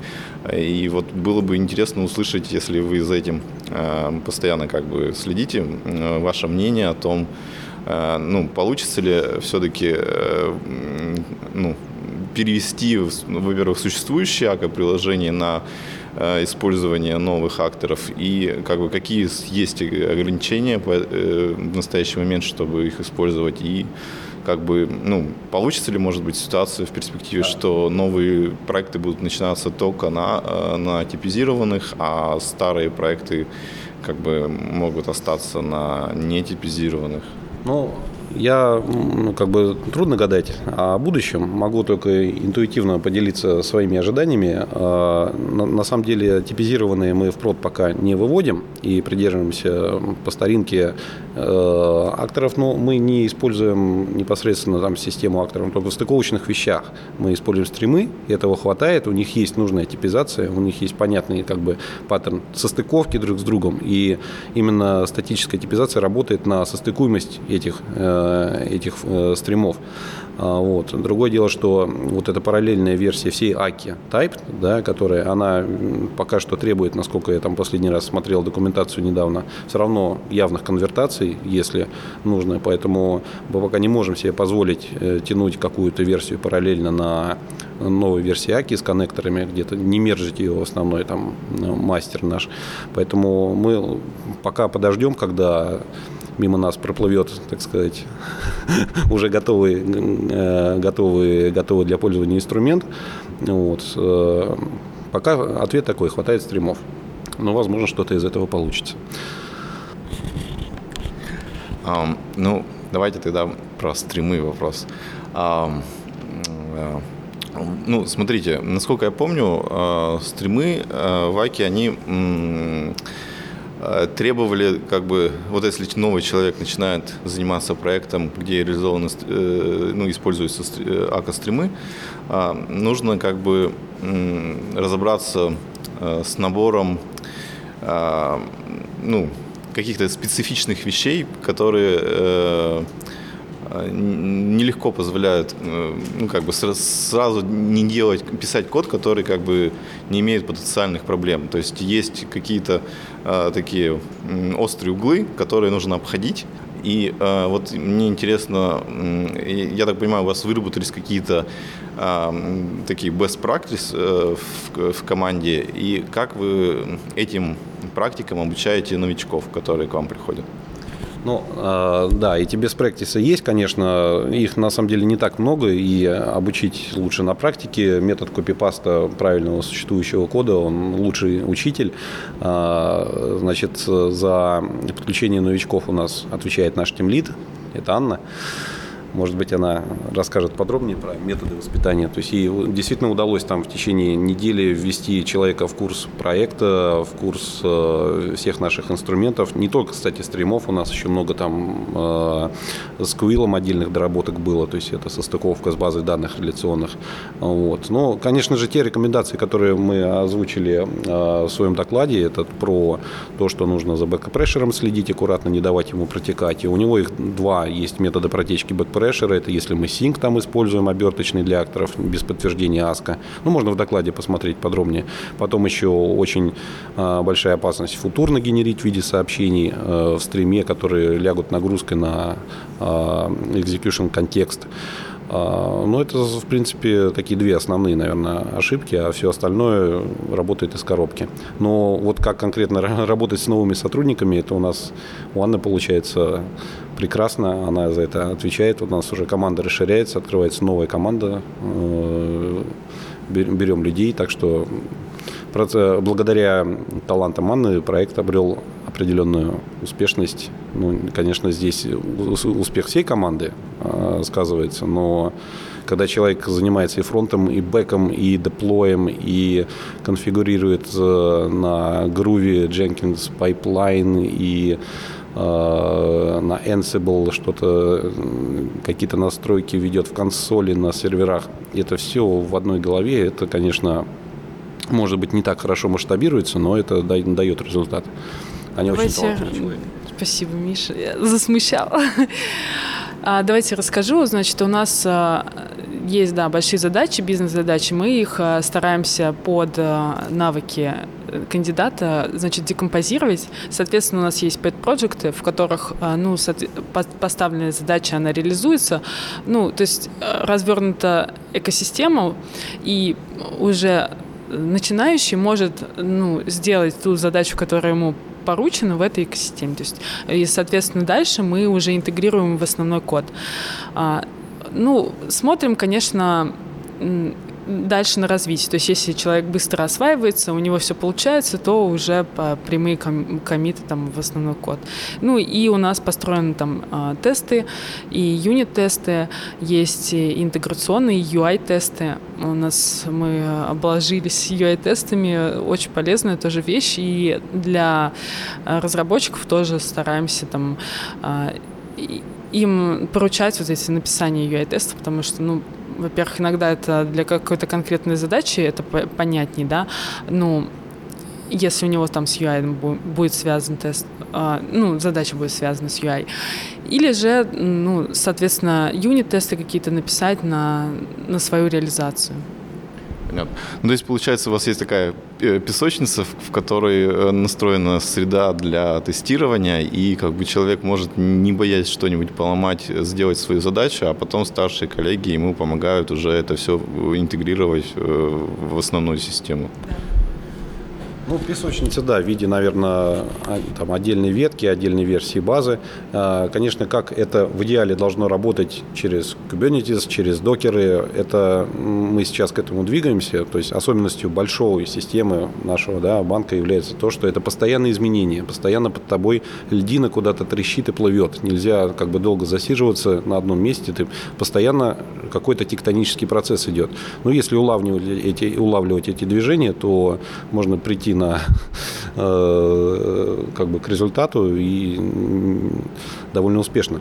Да, Нам еще добавлю, да, еще добавлю, что ну, у нас уже достаточно много компонентов, которые ну, реализованы, и, соответственно, если новый компонент, он будет похож на предыдущий, там, с изменением какого-то функционала, мы, соответственно, направляем, чтобы, ну, ознакомились, там, какие-то подводные камни, там, а, акцентируем внимание на каких-то вещах, чтобы человек, реализуя новый компонент, он учитывал тот опыт, ну, и, соответственно, переиспользовал, да, то, что уже есть. Ну, это нормально Это, звучит, может быть, прозвучало немножечко как шутка, когда говорят, что паттерн Ctrl-C, Ctrl-V, ты копируешь, копируешь, копируешь, и в глазах начинает ребить от паттернов получившегося, получившейся простыни кода. На самом деле нет, это не так. Э, конечно, Scala.js, допустим, компоненты, они немножко труднее э, их абстрагировать то есть э, подкладывать какие-то именно типовые параметры туда, ну, делать дженериками. Пока именно в Scala.js React это не совсем получилось, это, конечно, минус. Но всегда есть возможность и какие-то э, как бы гибкость и глубина именно скала позволяет э, обходить эту ситуацию. То есть ты в любом случае функцию как value можешь передать куда угодно, и этого достаточно, чтобы не плодить копипастов и получить поддерживаемый код. Спасибо. А, я услышал такое ключевое слово, как Quill. А, вот можно немножко рассказать про эту библиотеку и как бы почему вы на ней остановились, почему не стали там Slick использовать или Dubi. А, в общем, как бы почему вы пришли именно к нему?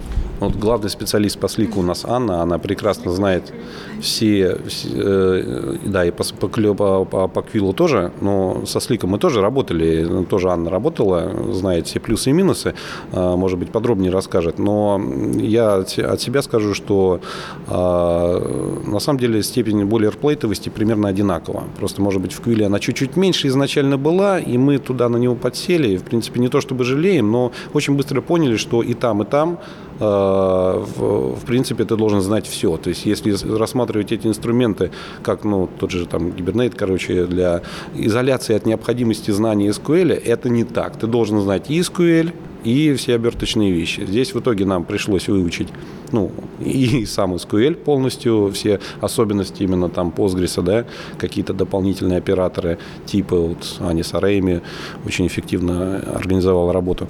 И сам Quill, особенности его всех макросов и э, подводные камни, коих очень много, на удивление. То есть там э, синтаксис не дает, э, синтаксическая валидность конструкции не дает никаких гарантий компилируемости. Это вообще ужасно на самом деле, потому что ведь, ну, собственно, что ждать? Э, ожидаешь от языка, что не будет каких-то таких подобных камней. То есть мы давно привыкли, что если искали все компилится, то все не то, что работает, еще и правильно работает.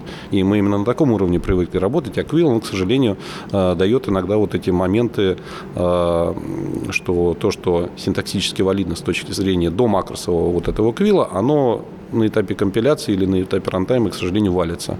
Но с этим тоже научились работать. Есть некая э, закон сохранения количества неудобства, или если не сказать глубже и острее, и в данном случае, если ты уже знаешь, насколько неудобен инструмент, скорее всего, его аналог будет примерно таким же, поэтому тебе выгоднее оставаться на том же самом стуле, на котором сидишь, который ты выбрал однажды. Давайте расскажу все-таки, а, почему Квилл. А, ну да, это исторически так сложилось, мы попробовали, нам понравилось. А дальше поняли все плюсы и минусы. Единственное, что не используем, допустим, мы не переносим да, просто написать процедуру, допустим, ее вызвать э, в теле запроса. А, это оказалось, это медленнее работает, чем непосредственно, если ты э, используешь, ну, то есть пишешь запрос э, ну, как в самой системе, то есть получается. И получается, Quill позволяет удобно, то есть как на скале, как лайк скала.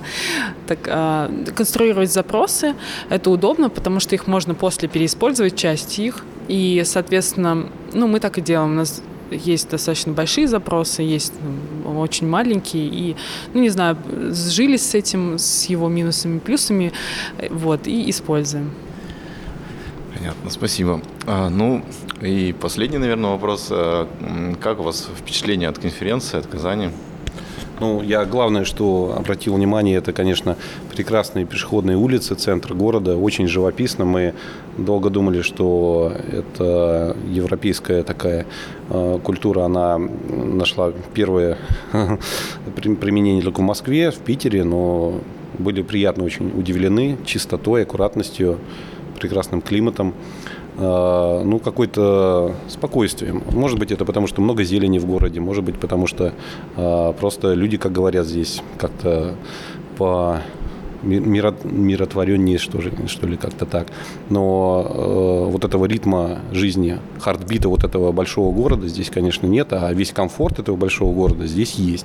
Вот, может быть, вот такое чувство было действительно. Я ехал и удивлялся совершенно искренне. Да, очень понравилась нам Казань. Э, нам рассказали, как, э, значит, распределили спортивные объекты тоже, э, чтобы разделить по районам и чтобы люди могли там ЗОЖ, условно, здоровый образ жизни, плюс, ну, кому нравится чем-то заниматься, чтобы они могли распределены быть по городу. Нам понравилось, да, что люди очень хорошо знают историю города, что они могут рассказать вообще, что они любят свой город, что никто не хочет отсюда уезжать. Это очень большой плюс.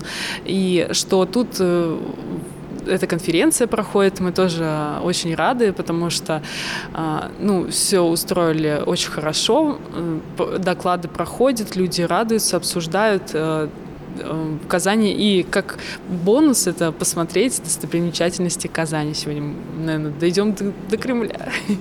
да. Ладно, спасибо большое. Пока. Спасибо пока. большое вам. Всем спасибо. пока.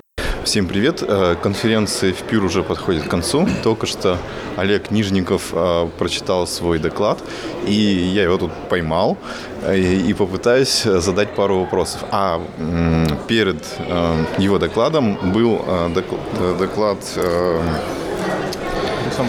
Александра Гранина Final Tagless против Фримонад. И, во-первых, привет, Олег. Привет. Э, хотелось бы э, поинтересоваться, э, что ты думаешь насчет тех идей, которые рассказал Гранин по поводу того, что если мы как бы по-особому будем использовать фри-монады, они, по крайней мере, как бы по производительности будут близки к Final Tagless. И вот у меня сразу к нему и возник такой вопрос, почему он, ну, я как бы не хайскилист, как он, и не знаю, почему он э, Final Tagless как бы считает э, это типа MTL подход. Вот. Как ты а, да, привет. Ну, мы с ним говорили про это. А, Tagless Final, он Final Tagless. Э, сразу стоит упомянуть, хаскилисты не любят произношение Tagless Final, потому что сокращается DTF. У них это аббревиатура для Type Families поэтому они всегда используют FT, Final Tagless. Э, собственно, Кранин очень большой фанат э, фримонат, это очень хорошо, что у нас есть большие фанаты фримонат. Э, я думаю, что люди, которые просто говорят, ну да, Tagless Final это классно, я тоже буду использовать, потому что все говорят, что оно классно, они не настолько полезны, как большие фанаты, которые, вопреки всем, говорят, что нет, вот эта странная идея, она все равно лучше, чем все остальные идеи. Вот меня, например, увлекают какие-то там стрелки моноидальные категории. Я буду вопреки, я думаю, мнению многих долгое время пытаться их пропихнуть. И этот подход, он наиболее продуктивен э, в плане появления новых идей, в плане продвижения продуктов, э, выбора, развития технологий. Поэтому очень хорошо, что он очень любит фримонады. Э, и действительно, вообще вся фримонадная тема, э, она никуда не думала останавливаться. До сих пор появляются какие-то новые библиотеки для выражения эффектов, которые там еще быстрее, еще как-то хитрее выражаются. Там и хендлеры, и сами они начинают больше выражать, начинают выражать там уже через них выразимы, например, continuation, еще какие-то вещи вещи. В общем, это все очень здорово. А, и я восхищаюсь, вот так сказать, таким упорством и в, некотором, в некоторой степени фанатизмом. Тут он полезен. Понятно, спасибо большое. Э, ну, у тебя был довольно интересный доклад про стрелки. Конечно, как бы количество информации, которая там присутствовала, его далеко не всем легко воспринимать. Но вот мне показалось очень интересным, что во-первых, стрелки уже реализованы в, кат, ну, в котах, может быть, скалази уже есть. И э, как бы, ну, если их реализовали, значит, кто-то уже возник, у кого-то уже возникли какие-то практичные проблемы, зачем они понадобились. И э, было бы интересно понять, во-первых, как бы, ну, в связи с чем их реализовали, а во-вторых, э, было бы э, полезно осознать, чем э, по свойствам своим они э, как бы отличаются от э, э, монад и аппликативов?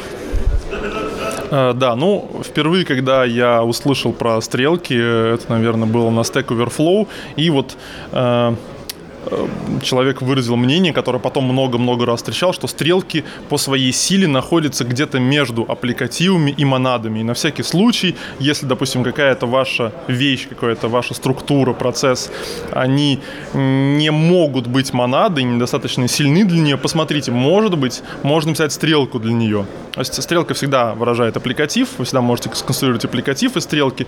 А, и мало того, почти все вещи, которые вот являются популярными популярными аппликативами, типа там, не знаю, zip-листов, Э, валидейшенов и так далее, вы можете сконструировать стрелку и автоматически получить э, последовательную композицию вот таких вот э, таких структур. Поэтому они именно очень полезны, потому что они многим структурам, которые просто по силе не достают до монады, стать внезапно иметь последовательную композицию. Мало того, они объединяют в себе много вещей, да, то есть стрелки могут заменять монады. Они также могут заменять и ко-монады, да, то есть у нас есть клейсли, это стрелка, которая формируется на базе монады. У нас есть ко-клейсли, это стрелка, которая формируется на базе ко-монады. Она вот как бы выглядит тем, что структура на левой части стоит. И таких структур очень много, это просто более широкий класс, э, который, мало того, лучше, опять же, композируются друг с другом немного, чем монады, и больше вещей описывают, Поэтому, в общем, их, как правило, можно принять, потому что они применимы в гораздо больших местах, чем монада. А в плане композиции они ничего при этом не теряют, ну, по сравнению с, аппликативами? По сравнению с аппликативами точно нет. То есть, э, еще раз говорю, каждая стрелка это аппликатив. Э, я не уверен, но по возможным, может быть, даже из аппликатива как-то автоматически можно получить стрелку.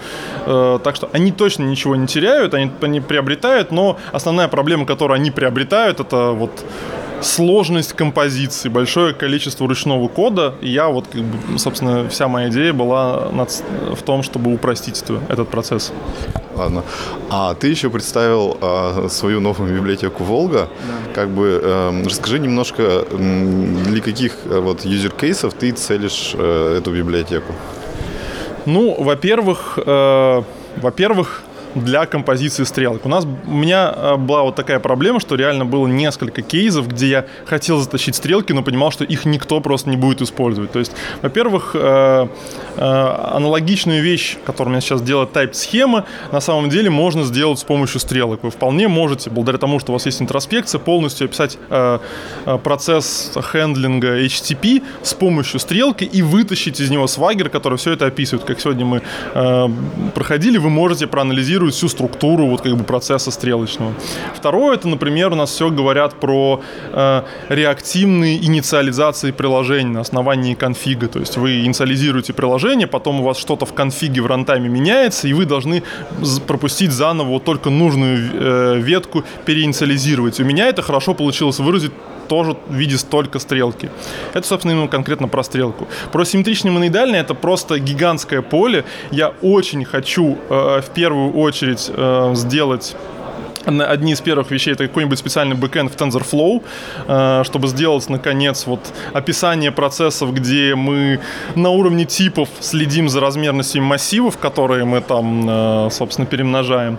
Второе — это сделать как какие-то замены, возможно, Spark или ну или, или апгрейду, или, например, АК ака кластер, чего-то чего такого, что-то, что может описывать э, распределенные приложения, именно благодаря тому факту, что симметричные моноидальные категории, они могут описывать вещи, которые там легко сериализуются, десериализуются. Вы можете спокойно описывать э, какие-то функции, процессы, которые можете кидать между серверами туда-сюда. То есть вы можете сконструировать какое-то длинное описание, не знаю, прочитать его из базы, кинуть сервер на сервер, смержить, возможно, два описания и интерпретировать его на внешней ноде какой-то. Поэтому, мне кажется, это очень полезно, и это будет э, иметь большую важность для вот распределенных приложений в том числе.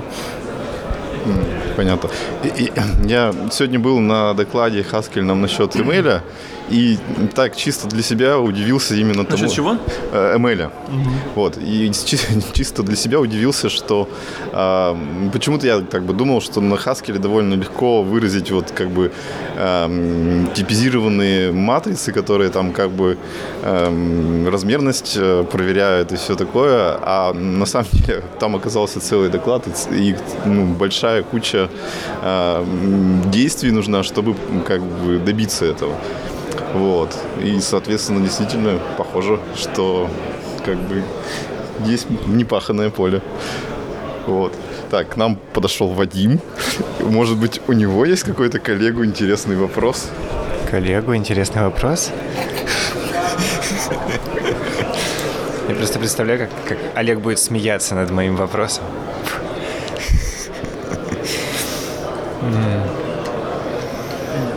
Ладно, не, у меня есть, ты эту Волгу когда давно начал пилить вообще.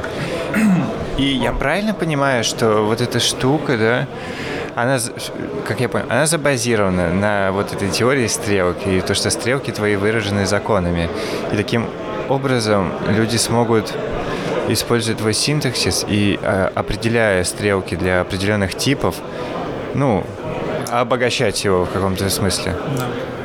Ладно. Хотя бы это мне понятно. Начал, начал, я, ее, начал я ее писать, ну, практически в, в тот день, когда мы наконец выяснили, что я поеду на FPUR. То есть это был вот один, как его, Павкин говорил это написать доклад в стиле Сабина, когда он говорил, что вот он сначала подался с темой, ну, Сабин, Майл Сабин подался с темой Scrap Your Boilerplate на скала, и потом начал писать, собственно, код, который стал потом шейплесом.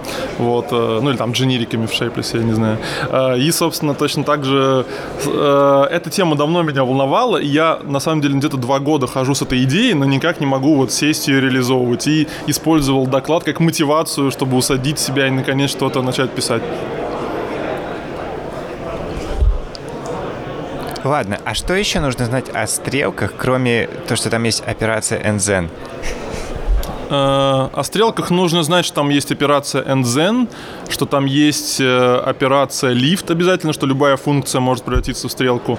Нужно знать, что там есть, собственно, операция э, split, ну, любая операция, split, first, second, какой, какая из вас вам больше, вам больше нравится, о том, что вы можете склеивать две стрелки. Ну и производные, например, там есть операция, которая иногда называется такими тремя амперсентами, когда вы можете разделить вход вот между двумя параметрами. То есть вот в основном, что нужно знать о стрелках. Это я, я, я не понял эти секонды, ферсты. Это mm. что, что это вообще такое происходит? Ты ее разбираешь в каком-то смысле? Uh...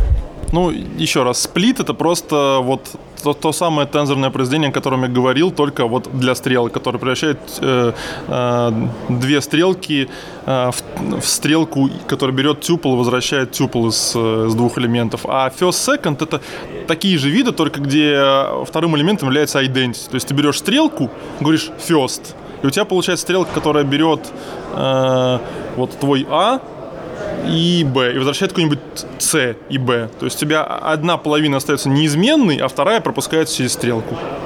Вот такая тема. Но это, это лучше, на самом деле, на практике попробовать, чем вот э, разговаривать. У тебя нет вопросов про стрелки? Нет, я просто пришел послушать, ну, ладно, тогда сейчас закончим. И последний, тут, уже как бы стал такой традиционный вопрос, который я всем задаю, потому что в какой-то момент у меня кончаются вопросы. Э, как тебе впечатление от конференции и Казани? Э, ну, я меня были хуже ожидания от Казани. Казань мне понравилась, э, хороший такой приятный город, в нем приятно погулять. Конференция отлично организована, честно говоря, тоже сплошное удовольствие. Эм, так что... Сейчас отойду, чтобы Только... правильно сказать. Да, окей. Так вот, на самом деле, на самом деле классный конфа, мне понравилось. И мне очень нравится, что просто везде, не знаю, в каждом втором докладе теоркат. Я такой подумал, что такой приду и один расскажу, а у нас просто кейноут такой первый пошел про теоркат, еще теоркат, еще теоркат. Просто, знаете, на душе вот, знаете, радость просто среди своих. Все понимают, весь зал поднимает руку, когда спрашивают, кто знает, что такое категория. Все знают просто поголовно. Это, это очень классно. Ладно, спасибо большое за ответы на вопросы. До новых встреч. До свидания.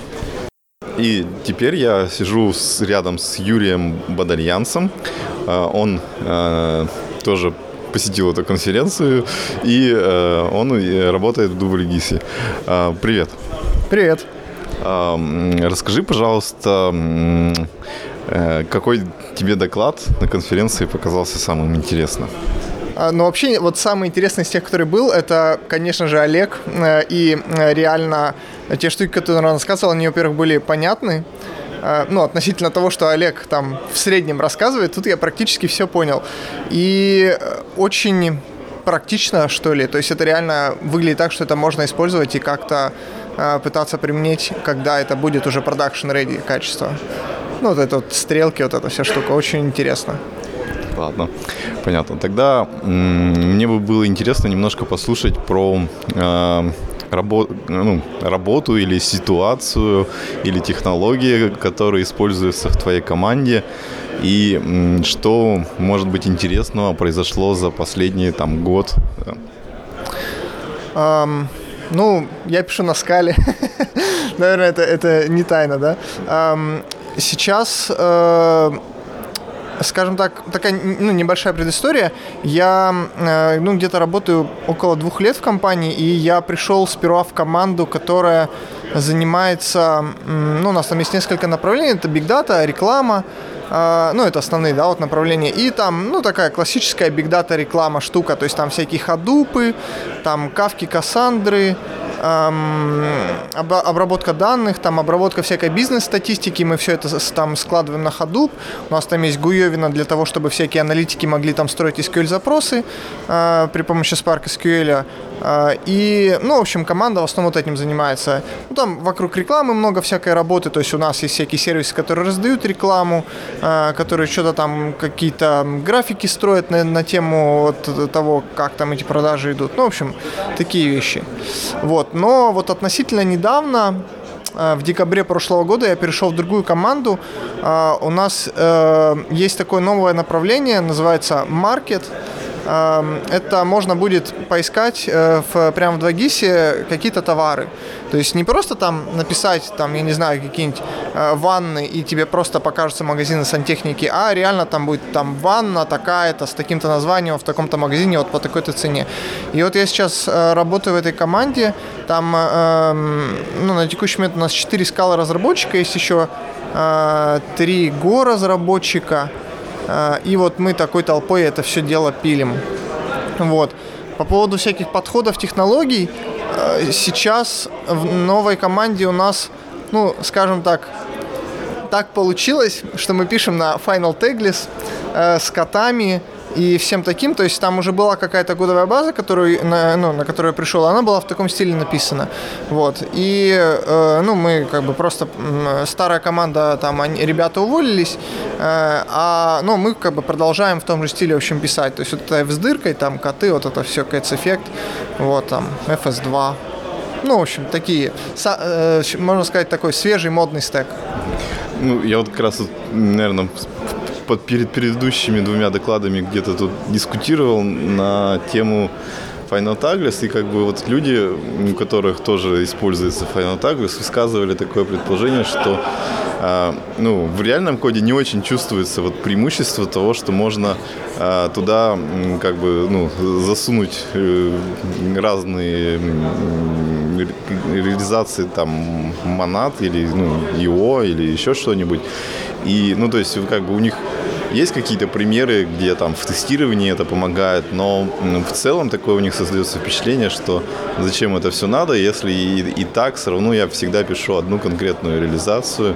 Вот как бы ты можешь рассказать, что вот у вас получается какие-то извлекать из этого выводы или нет?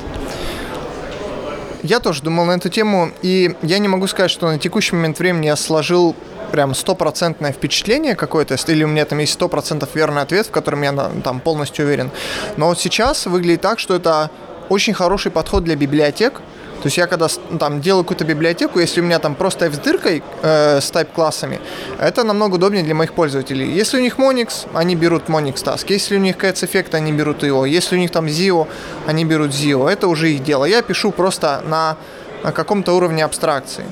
Вот. Но в конечном коде, вот именно в коде приложения, э, честно говоря, тот уровень бойлерплейта, да, и вот код, который очень сильно зависит от импортов, э, это, ну, каких-то прям супер-пупер фишек в тестировании. Ну, короче, я не знаю пока.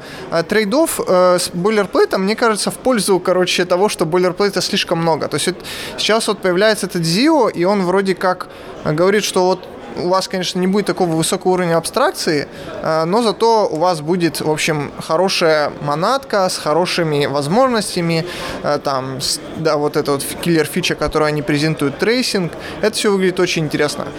В общем, подытожив, могу сказать, что вот реально у нас разные монады используются э, в следующих ситуациях. То есть вот у нас есть Дуби. Дуби предоставляет свою монаду Connection.io.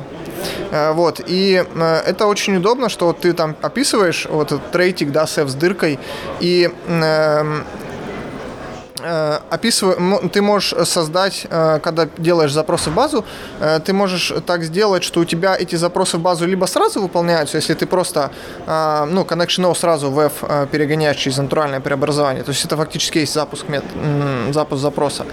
А, либо ты можешь поднакопить этот connection O и потом выполнить. И все это будет за, за F с дыркой стоять. То есть ты когда описываешь вот трейты, ты просто пишешь F с дыркой, вот у меня там есть какой-нибудь, не знаю, user репозиторий, и у него там get user, там, не знаю, get byte что-нибудь, там как-то update, это все за с дыркой.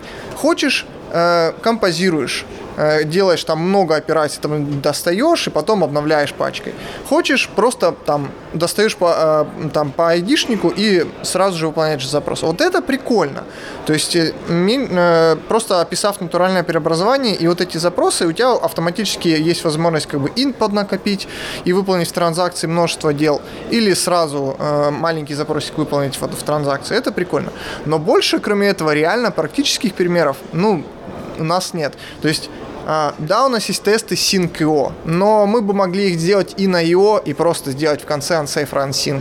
Поэтому, ну, тут, да, такое. А, я сегодня еще вот у двух отдельных людей брал интервью, которые используют э, Quill. И вот один из этих людей был Алекс э, Терехин.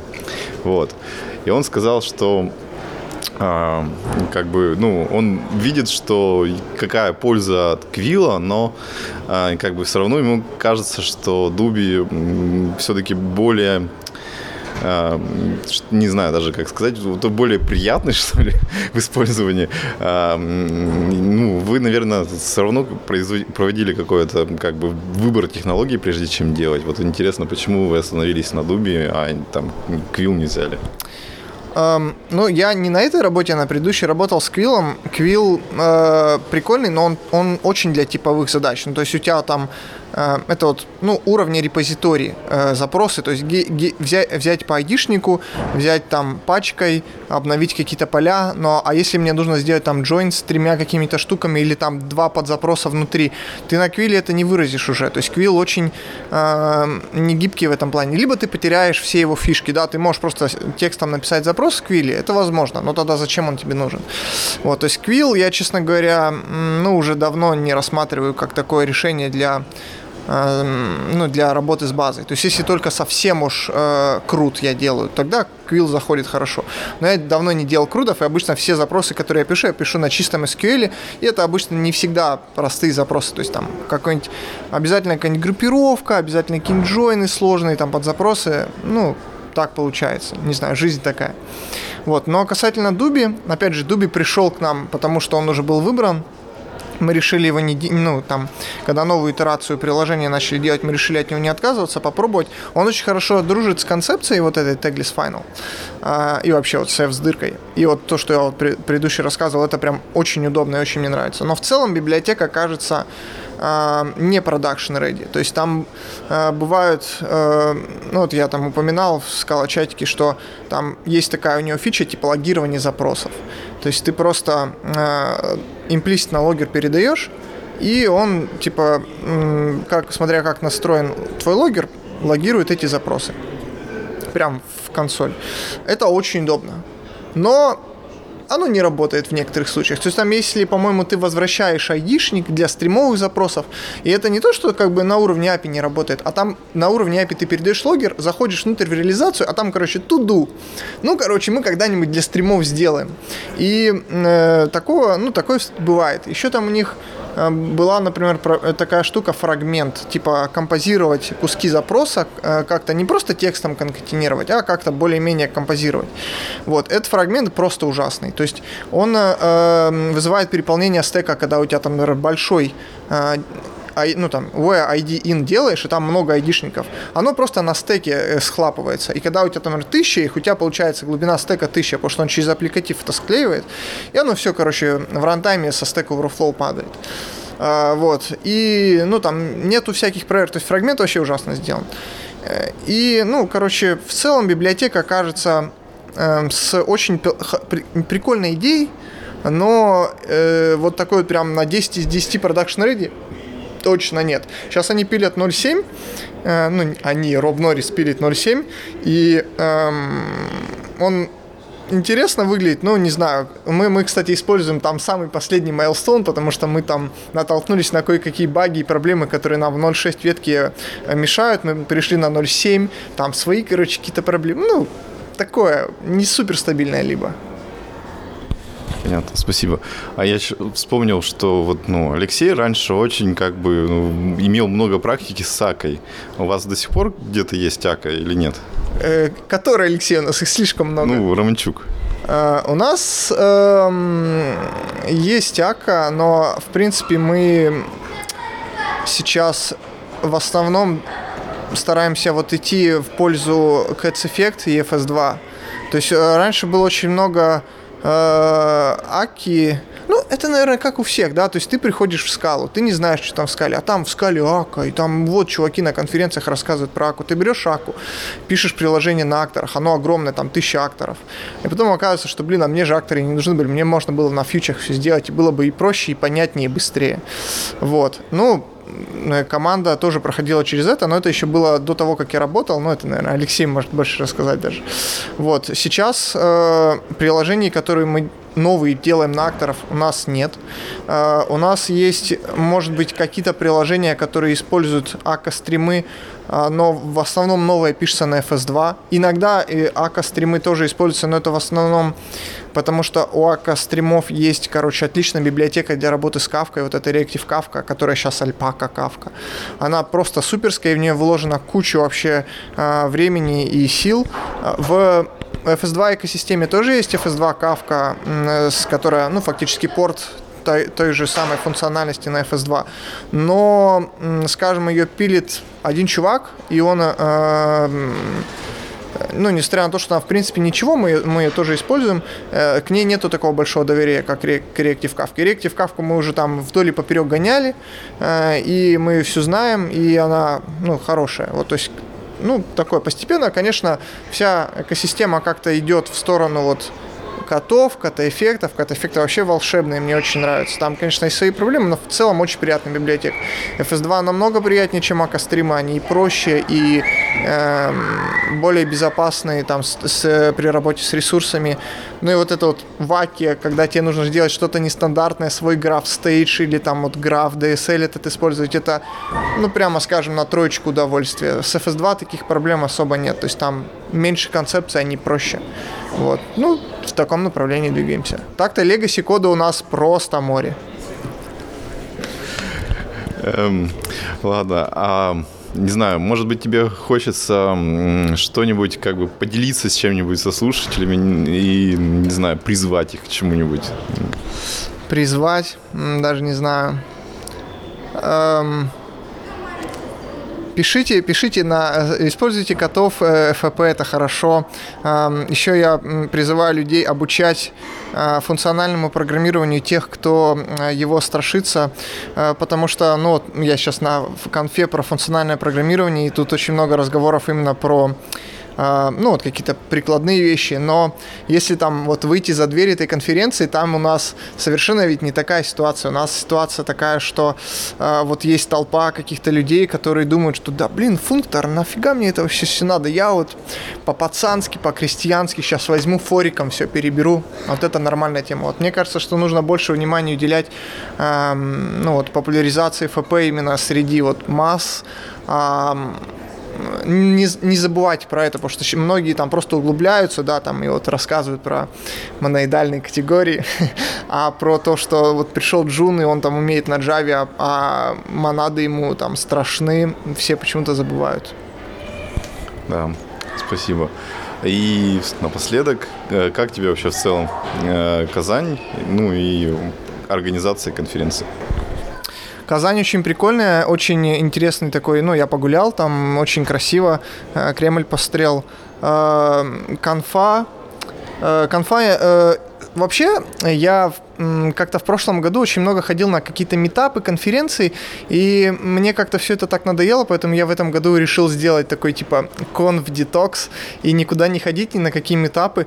Но тут, блин, конфа про ФП это вот то, что интересно. Я приехал, ну и, короче, я прям не пожалел. А, то есть доклады, доклады по теме, э, и, конечно, хотелось бы побольше скальных докладов. Э, но в основном я, честно говоря, приехал там потусить с народом, в общем, я все это получил. Там скала чатик вперед. Ну ладно, спасибо, пока. Пока.